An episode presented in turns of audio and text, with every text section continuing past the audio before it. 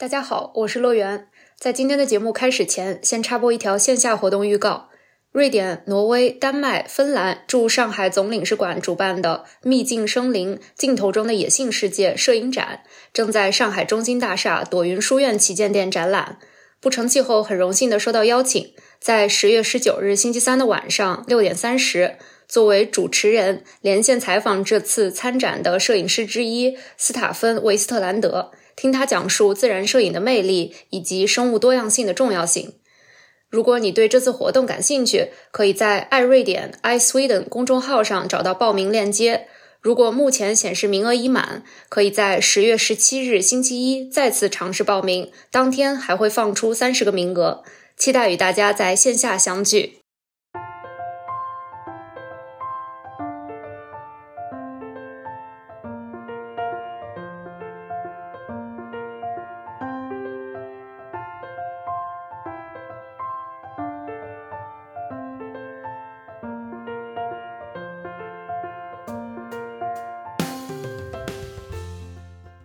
欢迎收听不成气候。大家好，我是何贤。大家好，我是乐园。呃，我们又好久没有录节目了，对，就是好紧张啊，这对非常抱歉，因为我们之前有一些个人的原因，所以又就是。这叫拖更吗？还是叫断更了？我们总是追不上热点，所以最近一个非常就是 physically 热的点，呃，我们也没有追上。就是八月份的时候，全国很多地区出现的高温的情况。其实这个是上了各种各样的热搜，除了单纯的因为热，然后我记得还有一个比较呃令人印象深刻的热搜，叫今年或许是未来十年最凉爽的一年。其实那个自媒体引用的那篇文章，不是直接关注温度的变化，甚至关注的根本都不是未来十年。但是这个因为已经过去比较久了，然后也有比较就是成熟的辟谣，就是 中科院大气物理所自己下场辟谣的，所以我们在这里就不展开了。我们会把这个链接放到 show notes 里，然后包括呃这个前段时间高温的成因，我们觉得已经有非常靠谱的信息源做了很好的解释。比如说，呃，B 站的 UP 主中期爱，然后还有我们的有台谈笑风生，他们应该是要做一系列三期节目，现在上线了一期。如果你也没有追上这个热点的话，可以去复习一下。但是今天呢，我们想聊一个是跟这个稍微有一些关系，在前段时间高温的情况下，大家可能忽略的一个情况就是。呃，伴随着高温产生的臭氧的污染，我其实刚才想去找一下，呃，前段时间一个就是宏观一点的数据。但是这个生态环境部的空气质量月报现在就是八月底只更新到了七月，但是我回溯有新闻里面有找到，其实当时不管是长三角还是四川成都地区，呃，都有连续几天就是有预报臭氧污染天气。如果是当时生活在这些地区的朋友，可能还有比较深的印象。那我们今天就想聊聊，为什么未来十年你除了要担心高温，你还要担心臭氧污染？然后这边就很有幸的请到了我们的朋友，呃，拉风来给大家分享一下，因为他是我们朋友圈里边研究臭氧最资深的朋友吧。然后先让何贤介绍一下他吧。好的，拉风同学是我在英国爱丁堡大学大气与环境科学的校友，他当时也在那里念博士，然后他之后又去了英国兰卡斯特大学做 Senior Research Associate，然后同时也是在英国气象局 Met Office 的。AirCamMap 小组的地球系统模式的成员拉风，要不要给大家打个招呼？啊哈喽，大家好，我是拉风同学。然后好久不见到二位，然后今天很高兴有机会能够与二位探讨一下高温下的臭氧问题，因为我也是专门研究这个领域的。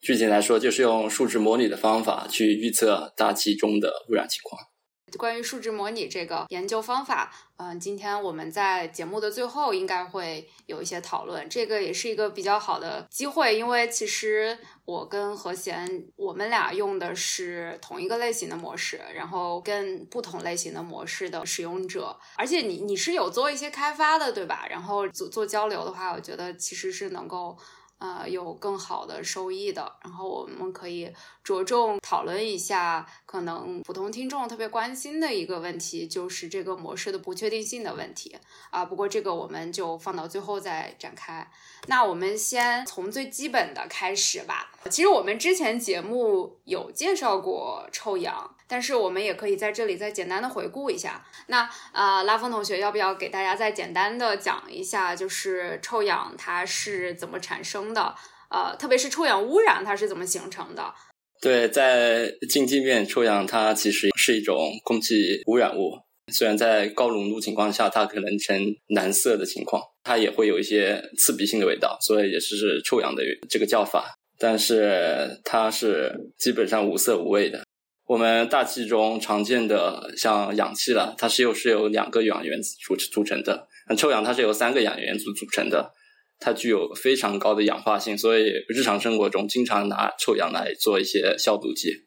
啊，臭氧在近地表，就像我说的，它是一种污染物，它是由人类的工业的排放。汽车尾气的排放，在进行一系列的化学反应，最终形成的一一种二次形成的光化学污染物。它的形成，首先它要有一些能量，这些能量来自于太阳辐射，所以它也是在英文中叫做呃光化学烟雾。烟雾因为它虽然是无色的，但是在它形成的过程中，常常伴有一些气溶胶粒子的形成，所以雾霾情况也可能非常的严重。刚刚那个拉风说臭氧，它其实是。在近地面是一个污染物嘛？那实际上，我觉得可能对我们普通听众来说，对臭氧更熟悉的其实是臭氧层空洞。在那个情况下，其实我们是觉得臭氧对我们是有益的。拉风可以给我们解释一下这是什么原因吗？对，经常可能大家有一个误区，平流层的臭氧和对流层的臭氧，它到底是不是同一种物质？其实呢，臭氧作为三个氧原子组成的一种简单的无机物，它的化学物质是一样的，它在哪儿都是一样的，只不过它的作用不一样。在地表，像我说的，它是一种污染物，因为它直接接触人的皮肤、眼膜、呼吸道，这些都能对人体造成伤害。可是它在高空，像平流层，一般是在十几公里到二十公里、三十公里的样子，因为它人接触不到它，所以它就不是污染物。在平流层，那它就是一种对人类的一个保护伞，因为大家可能经常听说过紫外线辐射，可能我们上街都要撑一把伞，为什么呢？防紫外线。这已经是在紫外线进入到地表已经很少的一种情况下，大部分的紫外线是已经被平流层的臭氧已经给吸收掉了。然后，其实我还想给大家补充一个小的知识点，就是虽然说平流层也有臭氧，然后对流层也有臭氧，但实际上。平流层更多，然后平流层在海拔大概是二十到二十五千米的这个位置呢，其实百分之九十的臭氧都是在那个位置，然后也就是我们所称为的臭氧层。为什么是这个原因呢？其实达峰同学给大家解释了，就是臭氧的形成其实是由于光的辐射，然后导致氧原子，然后变成两个氧的 radical，然后它是需要吸收一定的能量。根据太阳离我们地球的距离，离太阳越近的话，辐射的能量是越大的，然后它的波长越小。臭氧的形成，它需要一个特定的波长，也就是在一百八十到二百四十纳米左右那个范围，它是有这样的合适的能量去让氧气变成两个氧的 radical，然后 radical 再加上一个氧气会变成臭氧。然后还有另外一个原因，就是随着呃海拔的上升，空气就越稀薄。那这样的话，它的氧气的含量就越少，所以在这两个原因的共同作用下，大概二十到二十五千米海拔的位置，那个臭氧的浓度是最高的。我觉得是不是还可以补充一下？虽然我们一直在说对流层、平流层，然后这两个确实是就是大气有很明显的分层，但是这两个层，包括就是再往上的大气的分层之间，也不是完全隔绝的。如果我没有记错的话，就是对流层臭氧的四分之一应该都是从平流层来的，对吧？对。然后这里平流层和对流层像你们说的一样，它的高度没有一个绝对的一个定义啊，可能随着季节而变化，随着它的纬度变化，赤道部分的话，它这个标准可能就高一些。但一般来说，它的对流层那个高度啊，一般就是十到十五公里样子。在这一个十十十几公里的范围内啊，因为接触地表面，它的团流啊特别剧烈，所以呢，它有一些热力活动，它的温度分布可能导致的一些巨流的物质交换、能量交换。但是在平流层，它的物质交换已经非常的少了，因为它的能量趋于稳定啊。所以就是说，从平流层每年下降到对流层的这样一个臭氧，由于重力作用也是相当有限的。对流层的臭氧，它大部分是由于人类的污染排放所产生的一种二次的光化学烟雾，但是在平流层，它的产生是由于自然原因产生的。这个也是地球给人类的一种福利啊，一张自然的一种保护网。但是人类由于排放一些有毒的物质，像 CFC 这样一种高寿命的物质，不断扩散到高层中，从而引起臭氧层的一些破坏，也就是我们以前经常说的臭氧层空洞。当然，现在这种情况已经在逐渐的好转了。虽然臭氧层还没有恢复到当年的模样，但是我相信你们都听说过蒙特利尔协议吧？啊，它全称应该叫《关于消耗臭氧层的蒙特利尔议定书》，主要就是各缔约国都必须分阶段减少。你刚才说的 CFC 应该叫氯氟烃，对吧？它的这个生产和消费，它应该说是目前为止最成功的这种全球的气候协定吧。巴黎协定能达到一个什么样的高度，还要看将来的发展。但是在臭氧空洞的修复方面，我们还是有比较。高的成就的，嗯，那老师要不给我们解释一下，就是一个是氯氟烃它的来源，另外一个就是它为什么会导致臭氧层的空洞？这种 CFC 常被用作于冰箱的制冷剂啊，呃空调的制冷剂啊，我相信大多数家庭可能都有印象，上世纪用的含氟的是空调啊，呃，冰箱啊，但现在已经全面禁止了。虽然可能有些地方还在生产啊，就是因为这种含有卤素元素的，尤其是含有氯。溴这种高寿命的，我所谓高寿命，就是它不容易发生化学反应，它导致的最直接结果，它就能有效的扩散到大气中的各个角落里面，从而进行一系列的催化反应，直接破坏平流层的臭氧。我这里可以啰嗦一下，就是说，其实我觉得刚刚拉同学、拉老师说的那个催化反应，其实是这里的关键，就是它是一个类似于催化剂的过程，就是它其实是自己不消耗了，但是臭氧就不断的消耗。然后也有一些自然条件的因素，是吧？因为我记得它每年最严重的时候应该是南半球的春天，是吗？我的记忆力在在攻击我。我记得是因为一种在平流层的以冰晶为主的构成的云，在这个催化反应中也有比较重要的作用，是吧？对，所以这就是我们经常说的南极臭氧层空洞。我们听说北极臭氧层空洞好像很少啊，就是因为我们想想南极啊，南极它四周是海洋，北极四周可能被大陆所包裹的啊，海洋与大陆直接的温度差造成的一些大气的环流它是不一样的，最直接的结果就是南极可能比北极更冷，容易形成那些像零下负八十度以下的温度，相当于所说的形成一种叫冰峻云的物质。首先，这种云提供了一种化学反应的相面。在这些云上面，在冬天的时候，南半球冬天是，比如说四到十月，这些氯它本来活性可能没那么高，但是它它在这些极冷的环境中能够被激活，直接形成像氯原子以及氧化氯这些物质，然后直接和臭氧发生催化反应。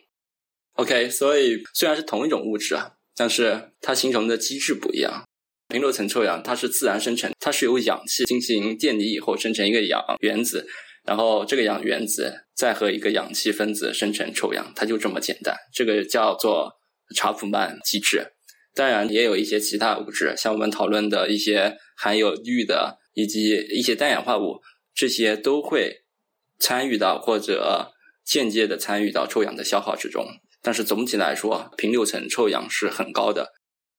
其实氧气也是能够吸收紫外线的。紫外线它是一种太阳辐射，它就是一种电磁波，它有不同的波段。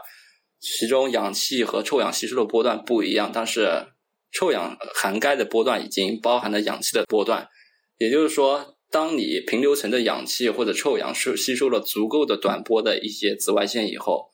太阳辐射照射到对流层的时候是没有氧气电离这一说的，所以生成对流层跟臭氧的机制的起始点就不一样。就是说，没有氧气电离的原因，其实是因为照到对流层的波长已经比较长，也就是说能量比较小，其实它不符合氧气电离的这个能量。因为短波已经在平流层被吸收掉了，对不同化学物质对太阳辐射电磁波吸收的频段是不一样的。所以说，对流层臭氧它的起始点并不是氧气的电离，那么它的起始点是哪儿呢？它是一种叫做 OH 自由基氢氧原子构成的一种强氧化剂，来氧化那些像 VOC 分子。所谓 VOC 就是那些有机化合物，像家庭装潢的时候挥发的那些像甲醛。你会闻到刺鼻的味道，就是一种挥发性有机化合物。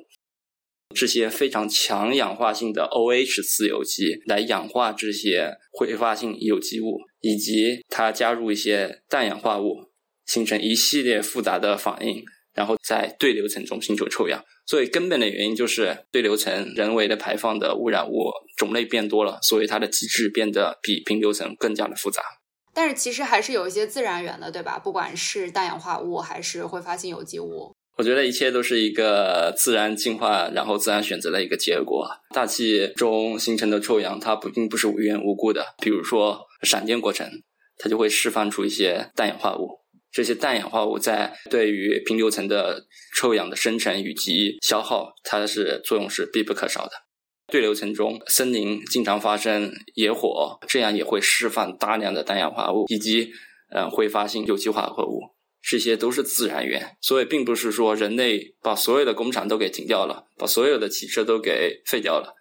地球上就没有污染了。臭氧依然会存在，只不过会维持在一个交集的一个范围内。嗯，其实刚刚说到它的生成的过程嘛，其实我就想绕回我们今天播客。就是说，我们通常会在夏天讨论臭氧，那这个是什么原因？可以给大家解释一下吗？就是它的辐射强度强，以及日照时间长，这是由一些基本原因决定的。但并不是在所有的地方夏天都是臭氧所严重的。像北上广、像江浙沪这些地方，可能夏天它臭氧污染是最高的。但是你看你所在的地方，广州、深圳。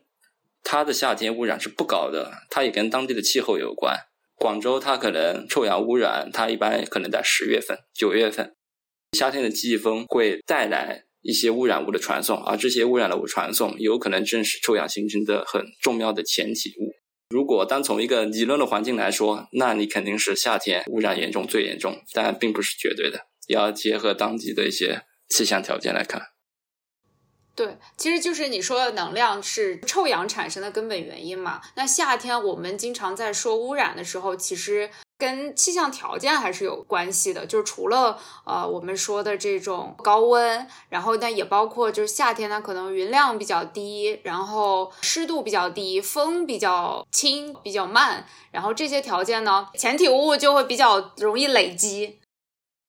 你刚才还说了一个额外的影响因素，就是不是本地排放的这些前体物，而是就是跨区域传输的。对，臭氧也是一种区域性的污染物。所谓区域性的，它是它可以跨区域污染啊。在大气中的它的寿命是二十二天左右，它在对流层中由于一些消耗比较剧烈，它的寿命可能也有几天的时间。你想想看，在这几天的时间，它的臭氧可以飘到什么地方？它可以从一个省份跨越一千公里到另外一个省份，它甚至跨越整个大洋啊。那把它缩回到更小的，就是一个城市的尺度，在一个城市市中心和比较偏郊区不同地域的浓度情况，以及它在一周内的这种周期性的变化，有没有什么特征？市区由于像机动车特别多，它排放的一种一氧化氮这种化学物质啊，它会直接消耗臭氧啊。这种反应非常的快，而且它是无时无刻不发生，也就是说它在夜晚的时候也会发生，所以这些也就是夜晚的臭氧的浓度为什么低的一个直接的一个原因。所以你对比乡村和市中心啊，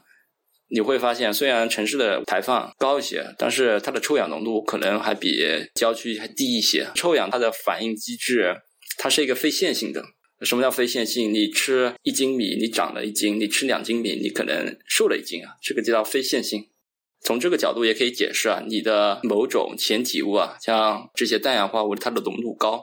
它反而臭氧浓度不会高啊，所以这就是一个区域性的一个差异。同样的，嗯，周末和工作日也是不一样的，因为机动车的排放以及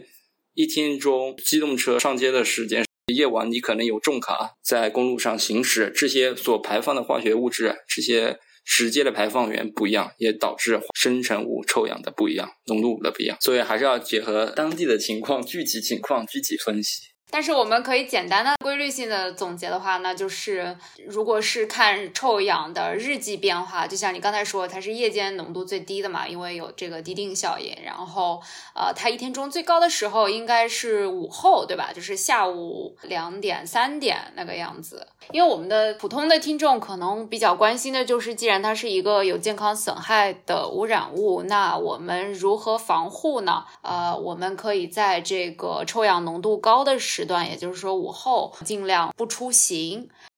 我们现在用的，不管是这种口罩也好，不管是医用口罩，还是呃冬天防雾霾的这个 N95 的口罩，还是普通市面上商用的空气净化器，它们其实都是没有办法针对臭氧起效的。所以，我们预防暴露在高浓度的臭氧下的。最好的、最简单的方法就是臭氧污染的天气的时候呢，尽量不出门。呃，出门的话呢，要尽量避开这个浓度最高的时候。然后在家里的时候呢，呃，也要减少这个通风的情况，因为室内它的臭氧的源是比较少的。所以就是如果我们减少呃内外空气的交流，那我们可以把室内的臭氧浓度控制在一个比较低的水平。啊，当然我也比较好奇。就是现在是有一些高级的家用的空气净化器是能针对臭氧的吗？这个我好像没有了解到。我们的听众如果有知道的话，可以帮我补充一下。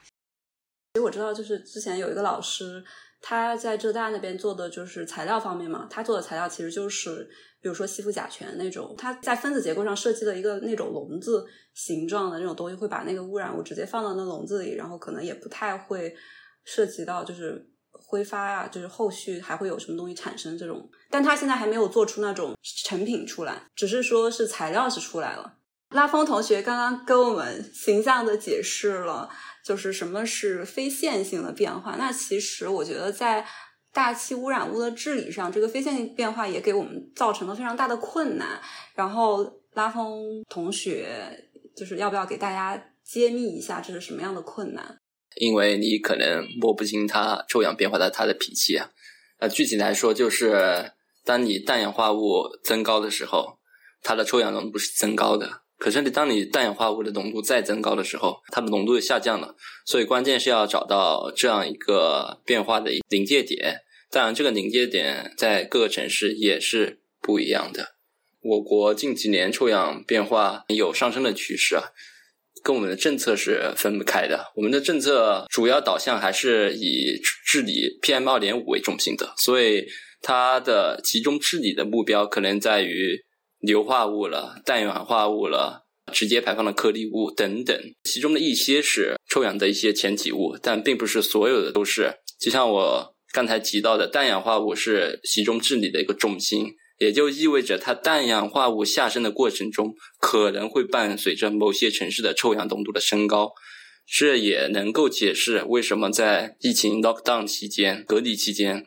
你看很多的城市，不仅中国，在欧洲、北美很多的城市，尤其是工业化的城市、人口集中的城市，这些城市的臭氧浓度反而是上升的。这其实提供了一个很好的一个自然论证的一个证据啊，也就是说。臭氧的理论啊，生成的理论其实是被人们所掌握的，只不过这样一个非线性的一个特征，在各个城市它可能不一样，所以这是需要人们所研究的一个话题。我觉得我们这里是不是要再强调一下，为什么我们觉得臭氧对人是有害的，然后对环境有危害的一个气体呢？它对植物啊、动物了，其实都有危害，它影响农作物的生长。损害人的呼吸道系统，尤其当浓度特别高的时候，人会感觉到明显的不适应，会有流鼻涕、眼睛疼这些生理特征的一些反应。但是呢在日常生活中，如果浓度不够高的时候，人们是不够警觉的。它不像雾霾，你空气质量不好就显而易见，但是它臭氧它看不见啊，所以也是大家所忽视的一个原因。不过现在也变得越来越重要。但是我们要以史为鉴，这也是一个所有国家如果向着工业化发展的一个，我相信是一个必经之路啊。别人走过的路，我们走的同样而已。我们只不过需要依靠别人走的路，沿着别人走的路来提出一套更适合我国发展的一一套治理空气污染的对策而已。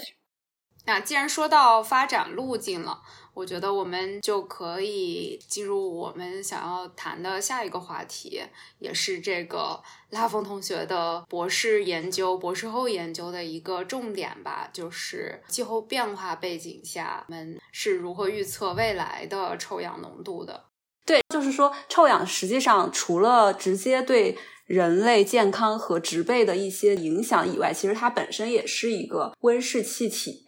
然后这个可能是大家比较少见的。可以请拉风同学给大家介绍一下，就是气候变化和臭氧之间的互相的影响吗？全球变暖，我们首先看到的，它温度升高，其实它会加快化学反应速率啊，所以呢，臭氧可能会上升啊。当然是在某些地区来说啊，因为并不是所有的地方在全球变暖的大背景下，它的气温都会变高啊，但是概率性的会发生气候异常。气温变高会导致一系列的一些反应啊，这是我们现在所构建的叫做地球系统一个模型啊，也是遵循这一个万事万物都互相联系的这样一个思想。那的确在自然科学里面，我想，嗯，事情就是这样发生的。你改变一个东西，你会牵扯到另外一个事物的改变，这是很自然的一种因果关系的一种逻辑推理，只不过我们把它显现在了模式里面。刚才说了，全球变暖，它会导致云层的变化，云层的稀疏变化，也会导致降水的变化。你像全球变暖大背景下，它的降水可能平均值会变高啊。那水是直接能和臭氧反应的，也就是说，臭氧会被直接消耗掉。那在很多地区，尤其海洋地区，呃，很多模式模拟出它的臭氧浓度其实是下降的，在全球大背景下。当然，在一些陆地地区情况又不一样了，因为陆地有树呀，尤其森林地区。它也会承担一个自然源、排放源的一个作用，它会提供那些有机性挥发物。有机性挥发物它不仅来自人为的排放，它会也会来自于这些树木的植被啊。在这种情况下，温度上升，它这些植被排放的 VOC 含量会上升，也会间接的影响臭氧浓度。当然，这也不是一个线性的过程，因为导致全球变暖一个最直接的原因是二氧化碳浓度的上升。二氧化碳浓度的上升会抑制这些植物释放出更多的 VOC，这也是一个相互竞争的关系。也许在不同的情况下，它们的强弱有所差别。这也就是地球系统模型一个很大的一个挑战，在模拟我未来的气候以及环境变化一个领域。在这全球变暖环境下，湿地会排放更多甲烷。甲烷也是跟二氧化碳、臭氧一样，也是一种极其重要的一种温室效应气体。只不过它的含量稍微它比二氧化碳少，但是它的对于大气增温的浓度，它可能是二氧化碳的二十倍啊。那甲烷也是一种臭氧生成的前体物啊，你也可以把它算作是 VOC 的一种。那么甲烷的释放，更多的释放也会直接导致臭氧的升高。嗯，而且还有很多就是自然源的，比如说泥沼地，它的这个因为温度的升高而变得干旱，然后它里边储藏的甲烷就会释放出来。对我们只关注一件事，那就是臭氧从哪儿来，臭氧又该从哪儿去啊？它可能自然源的消失，它可以人为源的消失。你像全球变暖的背景下，那些植被有很多都被破坏掉了。其实植被也是吸收臭氧的一种很好的方式。我们所说的是干沉降。呃，干沉降的方式遭到破坏，我想更多的臭氧不能被自然的吸收，呃，这也是一个很严重的一个问题，也会间接的导致臭氧浓度的上升。所以这些所有的因素合在一起，它是一个复杂的一个系统。当然，人类只能尽我们所能去模拟，但是肯定会有偏差。这些偏差会影响多少，以及在未来五十年、一百年，我们还能相信自己的预测吗？都是一个大的问号啊。嗯，那在说我们能否相信预测之前，我觉得可能普通人听了刚才一系列，呃，不管是自然的也好，还是人为的机制也好，会影响臭氧浓度变化的这个解释以后，他最关注的一个问题可能是综合所有的情况，我们对未来臭氧的，不管是这个叫总的负担也好，还是说地面的浓度也好。我们现在对它的预测是一个什么情况的？具体来说，就是它是会增加还是会减少？这个我觉得可能是最直接的一个问题。OK，所以总的来说啊，呃，我们的预测是在海洋地区啊，臭氧浓度在全球变暖的情况下，它是可能会减少的。但我这里指的是平均的一个臭氧浓度，臭氧的极值它可能会着温度的上上升而上升啊，也就是极端天气啊。我极端天气，我不是说那些自然灾害。我们也可能说这些污染，我把它称为次生灾害。如果可以的话，它的平均浓度的下降不代表它的极值会下降，这是两个概念。其次，在陆地地区一些植被繁盛的地方，我们现在大量鼓励种树啊，种树很好，它能直接吸收二氧化碳，但其实它也变相的提供了对于臭氧一个前体物一个源，也就是 VOC 这些气体，这些也会间接的导致。臭氧浓度的上升，所以在陆地地区一些数值模拟出的结果是，在未来全球变暖的大背景下，臭氧浓度其实是上升的。那陆地植被比较少的地区呢，就是我们的预测可以精确到这个程度吗？比如说，就是说未来的城市，因为这个可能是未来绝大多数人口集中的地方。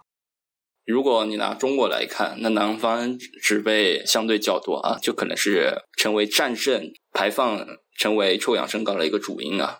因为它会提供大量的 VOC 浓度啊，尤其在植树造林这样一种大的趋势增加碳汇、自然碳汇的这种背景下，但是北方地区可能臭氧浓度就下降，会形成一种截然不同的一种南北的差异。如果一个人归隐山村的话，我觉得他大概率可能会受到臭氧侵袭的危害多一些。对，那你刚才说的其实是呃气候变化的背景下，我们不考虑臭氧、气态前体物的人为排放的变化的情况下，自然条件的变化会对这个臭氧造成的影响。如果我们在这个上面 再叠加我们对呃这些气态前体物的排放量的不同的预测的路径的话，这个图景就比较复杂了，对吧？对，这就存在一个自然因素和人为因素相竞争的一个关系。那说到这个臭氧的气态前体物的排放的预测，它的影响因素，一个是我们刚才说的，可能我们治理污染的这个力度；那另一个因素其实是目前我们有一些减碳的碳中和的政策，他们会对臭氧产生影响的吗？首先，碳中和政策，我认为它对气候变化造成的影响，在某些方面一定程度上会对臭氧造成影响。我们之前上一点所说的那些呃方方面面。其次，也就是人为排放源的排放，碳中和政策它也必然涉及到一些臭氧前体物排放的减排啊，像氮氧化物啊、呃 VOC 了这些。因为你在工业的生产中，如果能排放二氧化碳，一些过程也必然会排放出氮氧化物或者一些其他的一些 VOC，对吧？所以它必然也会对空气污染产生一个深远的影响。我相信这是一个自然因素和一个人为因素相互竞争的一个关系。有些地方臭氧的生成对于自然因素比较敏感一些，那么呃，在未来的情景下，可能人为排放。对它的政策的影响，可能对它就不是那么大。但是在有一些地区，有像重污染地区，如果你能减排，一定会带来对于臭氧治理一个质的一个提升。然后碳中和政策嘛，字面意思也就是碳的排放达到近零，近零是一个动态的一个过程，这就是涉及到我们。何种方式碳中和？你是增加碳汇呢？像植树造林呢？你还是减排呢？这是两种截然不同的一个道路啊！对于未来的空气污染会产生不同的影响。那我们都知道，臭氧的生成，呃，很大程度上依赖于这个排放源。那中国的排放源乃至世界的排放源，无非也就那几种啊，有。人为家用的一些排放，像秸秆燃烧啊，那现在这个方面的问题啊，已经是越来越减少了。另一个排放源是工业方面啊，这一个方面，我觉得最重要的还是要依靠直接减排技术，去硫或者去氮这些能够直接从源头上减少污染啊。另外一个排放源是发电站呀。很多不同种类的发电途径，我们现在用煤可能还是多一点。那煤用煤必然造成污染，还要用，为什么呢？因为它便宜啊。当然，我们更倾向于一些绿色能源的使用，像核能，当然像水能、风能、电能。但是这些无一例外都存在着一些无法克服的缺点啊。所以，能源结构的转型，我想也是一个呃未来的一个工业界所需要解决的一个问题。我想，碳中和它是一个复杂的一个问题，它也会影响着社会的方方面面，它必然也包括着生态治理的一些问题。我觉得你刚才说到的很多机制吧，实际上是呃我们说的应对气候变化和治理空气污染它的一个协同收益的部分，就是因为呃很多东西是同根同源的嘛。你想要治理这个二氧化碳，你控制它的排放，也就能够同时控制很多臭氧的气态前体物的排放。那这个我觉得大家都比较好理解，然后也是一个听起来比较乐观的事情吧。但我可能呃还想就是再展开一下的，就是其实也是有一些碳中和的政策，它其实可能对臭氧是有负面影响的。就是它可能反而是会增加一部分的臭氧的气态前体物的排放。这个其实我们刚才在呃前面的讨论中就有涉及到一些，比如说这个。呃，我们说的一个很重要的增加碳汇的手段就是植树造林，然后它可能是呃通过 VOC 的排放导致臭氧的增加。这个其实，在就是过去近几十年就不用说未来了，就是近几十年，我们国家就是大规模在三北植树造林，然后这个其实是对北方一些城市臭氧浓度的上升也是起到了一定的促进的作用的。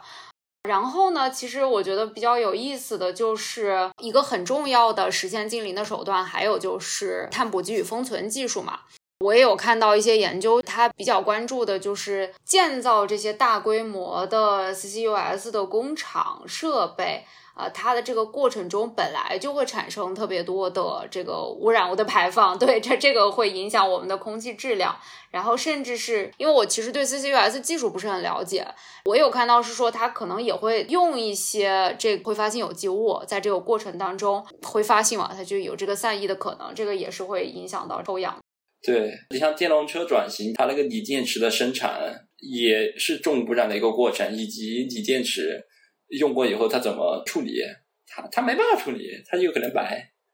当然，这是对生态可能并不是对臭氧有直接影响。还有一个能源是那个 biofuels、biocrops 之类的，然后他们本身种植肯定是为了就是替代这些传统的化石能源，但是他们还是一个就是 VOC 的排放源嘛，就又回到刚才说的这个问题了。然后氢，因为氢好像是在制造的过程当中也会产生氮氧化物。就是因为大家熟悉的那个电解水制氢的那个方法是非常高耗能的嘛，就是我们用它来制造氢能，然后再把它作为能源是很不现实的。现在工业制氢的方法应该是会有伴随氮氧化物的排放的，所以这个也是会对臭氧的浓度产生影响。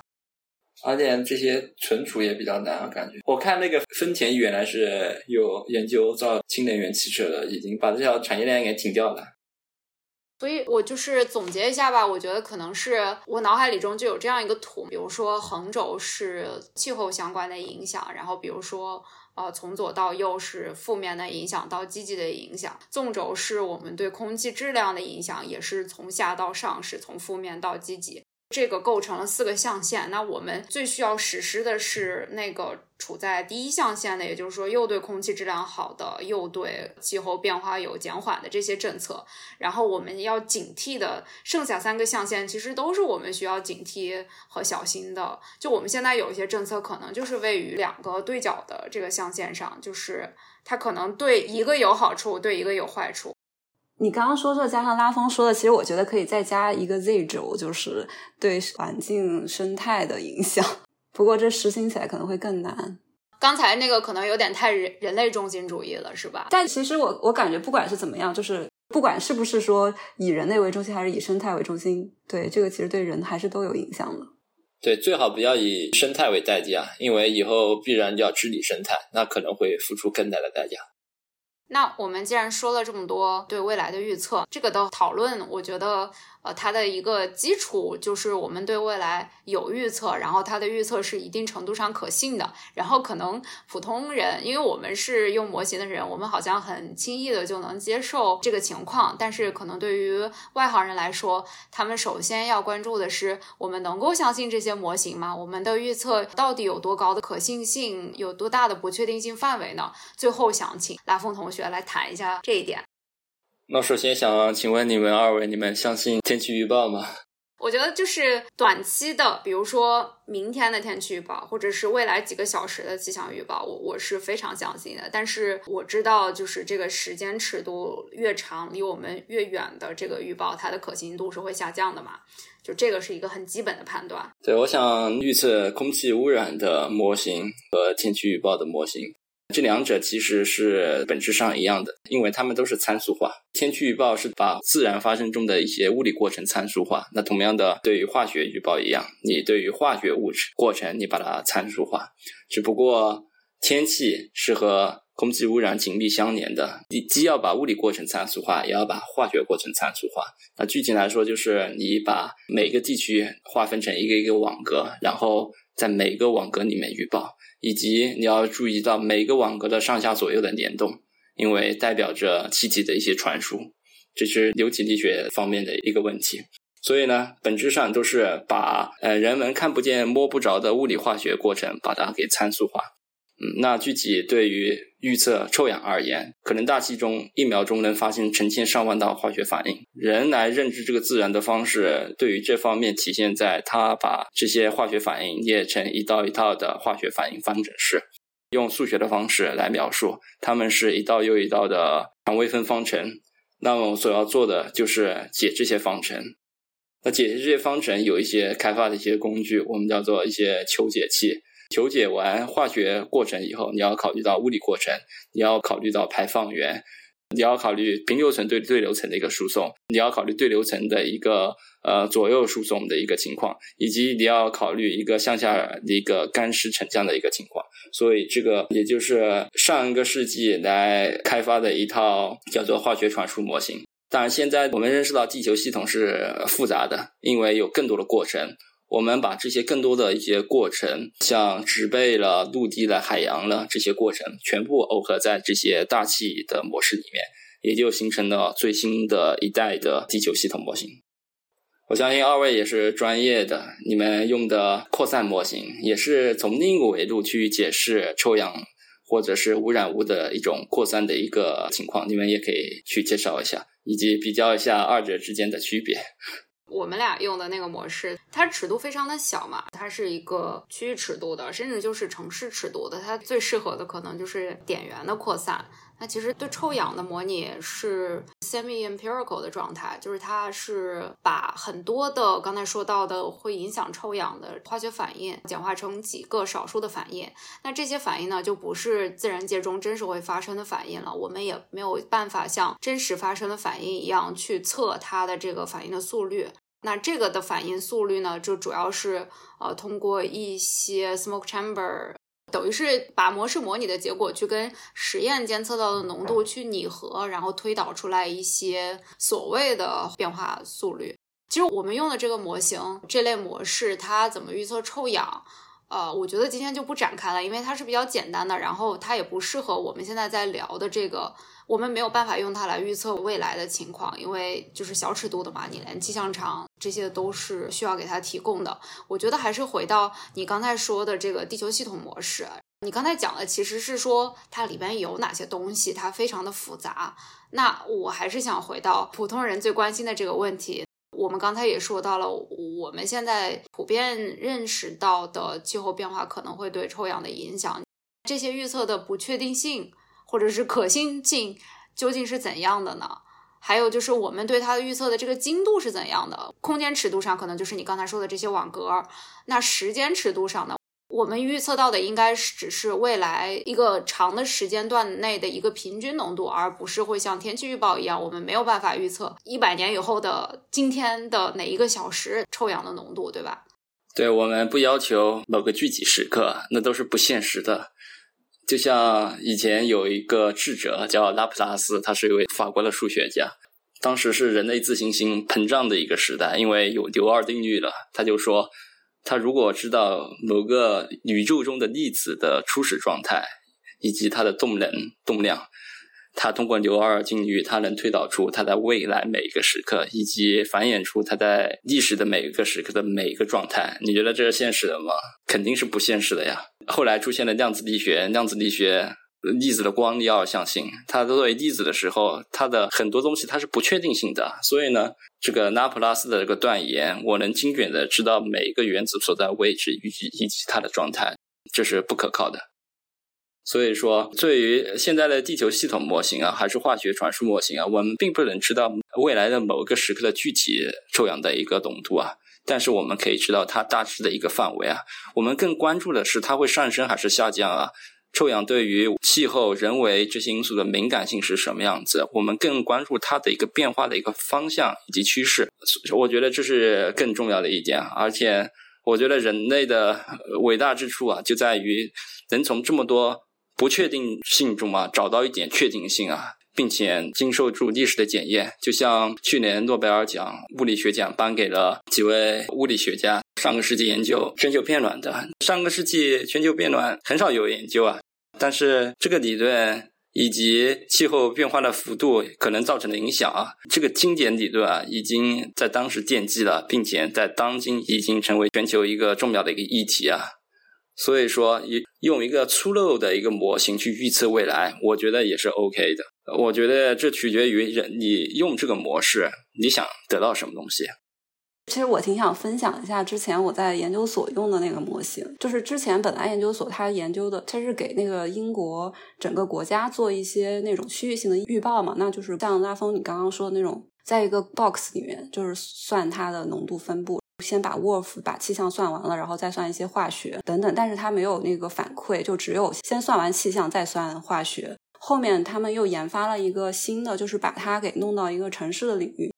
比如说，我先把区域的先算完，落到一个城市或者是苏格兰那一片，这个精度其实不是很精确。后面他又去加了一个高斯分布的一个模型，再根据一些气象条件，然后再根据一些当地的一些 proxy，就是比如说污染源的一些代替物，比如说道路啊什么什么，再把这个浓度再给往下分，就可以得到一个我觉得近似于一个城市尺度的一个模型，精度可能也是二百五十米、五十米的都有，根据你的那个数据的程度。但问题就是说，它的可能气象的东西没有那么准确，然后它没有一个反馈，就是它现在是一个单向的嵌套。对，但我觉得也是一个比较可以，就是算各个尺度的一个比较好的一个模型吧。那除了就是嵌套是一个思路，还有现在比较流行的一个思路，就是把这种人工智能的一些方法跟传统的模式结合起来，然后改进一些预测。这个拉风同学好像也有做一些工作，是吧？对，人工智能是这几年比较火的一个词。另外一个词叫做机器学习 （machine learning） 或者是深度学习 （deep learning）。但是人们好像更倾向于人工智能这个词，因为它好像更高大上一些。但是呢，机器学习还是比较严谨的。人工智能很多时候你说出来只是一个噱头问题。现在有很多人用人工智能来取代传统的一些物理逻模型来做一些，比如说对空气污染的预测，呃，然后显示结果很好。它和现在的模型比较，它并不是一个公正的比较。像现在的地球系统模型，它一个任务它是比如说模拟污染，但是它有很多的任务，它要模拟降水，它要模拟气温，它要模拟全球变暖，一系列综合的指标才能确定这个模型好不好。如果单拿一项的指标来说，呃，人工智能可能确实好，但是我还想强调的是，这并不是一个公平的比较。人工智能在处理数据密集型的产业的时候，确实有一些优势。它最主要的优势在于它能很准的模拟出未来的具体变化。但是呢，它的缺点就是你不能很好的解释。人们总是想尝试尽可能去了解自然的方方面面，然后把这些方方面面的过程，物理化学过程，把它参数化到物理模型里面。这是人们所做的。但是这样也存在一个问题，就像当年的臭氧层空洞，如果你不知道氟利昂 （CFC） 可以破坏臭氧层这样一个机制的话，传统的物理模型的模式，它是没有办法告诉你某一个时间段内二十年臭氧层会空洞的。所以它是基于人类最先进的认知，我们现在做的是构建这样的模型。当然，人工智能能很好的弥补这一点，所以我觉得未来趋势可能是人工智能和传统的模型相结合。谁也不用担心哪一方的同学或者工作科研工作者失业。我觉得只有结合才是一片光明的途径。其实我还有一个问题，就是如果是用机器学习的方法，那我们未来模拟不同的情况、不同的政策的，就是那些 scenario，这个是怎么样操作的呢？这些确实很少，大多数的只是预测一个已经发生过的现象，比如说降水，比如说污染。换言之，他们没有能力去预测未来，因为未来的信息仍然不确定的。所以他们说，我们做出一个模型，你看它好，我预测二零二零年的降水量很准，预测二零一零年的污染很准，但是他们没有能力去预测未来。所以还是我说的，这个模型本身好与不好是一个很重要的一点，但最重要的是你怎么去用它，以及你想得到什么东西。没有一个模式是正确的。我觉得所有都是错的。你的观测站没有那么全面，你可能没有代表性。你用郊区的一个观测站点污染物浓度去代测城市的一个总体情况，那必然会存在偏差。就是在这样一种全是错误的情况下，全是不确定的情况下，观测是错的，模式都是错的。人类伟大之处就是在这么不确定的情况下，依然从不确定性中找到的那一丝确定。我觉得这是人类的确信。啊，那我在想，就是我们讲了这么多关于臭氧的这些问题，就是跟环境相关的、和大气相关、跟温室效应相关，方方面面。我不知道能不能最终 还能从这么多的负面中找到一丝丝的，就是正面的希望。我觉得，就像最后一点说的，很多东西是不确定性的，很多东西认为现在是正确的，以后看来可能也并不是正确的。任何一个科学理论都有一定的适用条件，你就像牛顿第二定律一样。比如说，在在量子领域或者是高速运动的粒子领域，它是不适用的。但是呢，它在某些方面适用就 OK 了，而且它有很大的个适用性。我想你说的正面的 positive energy 就是这样，所有东西都是在不断变化与发展的。我们要用发展的眼光去看待问题。嗯，我觉得还有一个就是正面的想法吧，就是我们的认知是在不断的提升的，包括我们的技术也是在不断的提升的。我们现在的模式是比，比如说几十年前的模式啊要复杂很多的，那就是因为我们对自然系统有了更多的了解了，我们才能够把这些东西参数化，把它加到我们的模型里边。然后他们的精度、他们的预测能力也是在上升的，这也是因为呃我们的技术的进步，我们有更好的计算机了，有更快的处理器了。哦，我觉得这些都是我们可以保持乐观的原因吧。对，但是我们也要充分去拥抱不确定性，因为即使我们拥有足够先进的理论以及工具去预测未来，但是我相信有一些东西是没办法预测的，因为相对于自然社会来说，人类社会可能更加复杂。人类社会的一些突发情况是由人的自由意志所决定的，而我觉得。你像自然过程，如果你可以预测的话，但是对于人的自由意志，你是没办法用模型预测的，这也极大的增加了不确定性。毕竟我们生长在一个全球化的一个时代，是万物互联、万事互联的一个时代。我们今天聊的其实是自然科学的一个很小的方面，但是它揭示的到底是极其大的。我们知道了很多的因素都可以影响臭氧，这世间的万事万物皆是有联系的。呃，我就想到以前听过的一句话：凯撒生前的最后一口气，都依然存在于我们每个人呼吸的空气里。我觉得可能这是我们播客有史以来就是 quotes，就是名人名言最多的一期。嗯，对，然后感谢江湖救急。然后，其实我们之前在准备的时候也聊到拉风同学一些今天没有介绍到的研究兴趣。然后，我们在这里就先祝福他早日获得成就，然后赶紧返场来给我们分享他这个非常前沿的研究。感谢二位，这是一次非常好的机会。然后我想对二位说，我我已经一键三连了，OK 哦。可以可以可以，节目还没有上，你怎么就一键？没想到你是个搞笑呢。各位江湖再见，好，拜拜，拜拜。